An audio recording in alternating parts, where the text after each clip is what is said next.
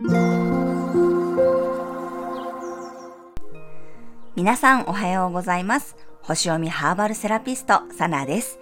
え今日はね、お牛座の満月なんですが、日本全国で見られる皆既月食です。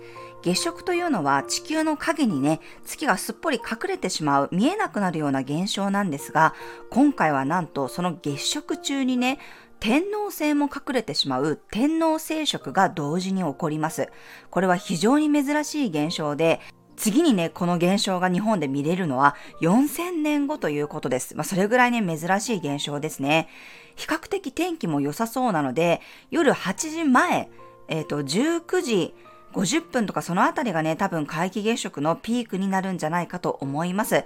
あの、天皇星はね、肉眼では見れませんが、双眼鏡をお持ちの方は見ていただくといいでしょう。はい、それでは2022年11月8日火曜日の星読みをしていきます。月は大牛座からスタートです。朝からもうね、月食のエネルギーですね。サソリ座の太陽とオポジション。大牛座の天皇星とコンジャンクションです。夜から土星とスクエアになっていきます。価値観を変容させるような、そういう気づきが起こりそうなエネルギー。普通の新月満月とは違いね、この日食月食っていうのは約半年ほど続くエネルギーです。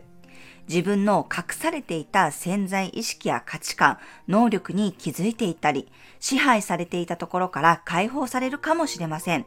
そしてお金のメッセージも非常に強いです。具体的には YouTube や公式 LINE でメッセージをお伝えしていますので、興味のある方はぜひチェックしてみてください。自分が変わるというね、覚悟や勇気をサポートしてくれるお牛座のハーブであるローズやペパーミントの香りを取り入れていただくといいでしょう。はい、それでは12星座別のメッセージをお伝えしていきます。お羊座さん、体やお金、自分が持っているリソースに対するメッセージが届くかもしれません。何か気づいたことは大事にしてみてください。お牛座さん、自分のアイデンティティに向き合うことになるかもしれません。変化を恐れずに自分のコンフォートゾーンから抜け出していきましょう。双子座さん、過去の整理がつけられるかもしれません。今まで気がついていなかった自分の本当の心の声に気がつけそうです。蟹座さん、未来のビジョンが一気に見えてくるかもしれません。同じ志を持っている人たちとつながることで新しい風が入ってくるでしょう。積極的に新しい世界に飛び出してみてください。獅子座さん。キャリアや社会的な立場に対して考えることが出てきそうです。誰かからの評価とは関係なく自分の世界を自分で作りたくなるかもしれません。乙女座さん。もっともっと上を目指したくなるような出来事があるかも。今の自分から一つ踏み出せる勇気とワクワク感が出てきそうです。天秤座さん。自分が無意識にこだわっていたものに気がつけるかもしれません。お金への価値観や人との深いつながりの中で何か変わっていくものがあるでしょう。サソリ座さん。人との関係性の中での意識が変わりそうです。いい意味で新しい気づきや考え方が生まれるかも。執着を手放すという人もいるかもしれません。伊手座さん、働き方や体に対しての変化が現れるかもしれません。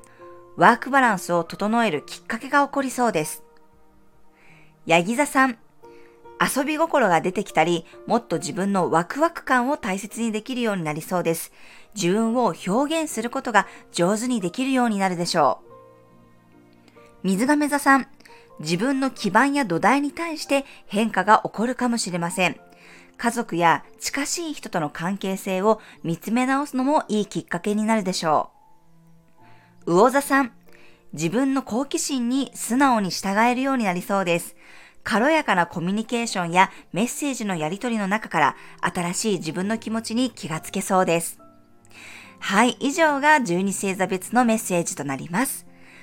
それでは皆様素敵な一日をお過ごしください。お出かけの方は気をつけていってらっしゃい。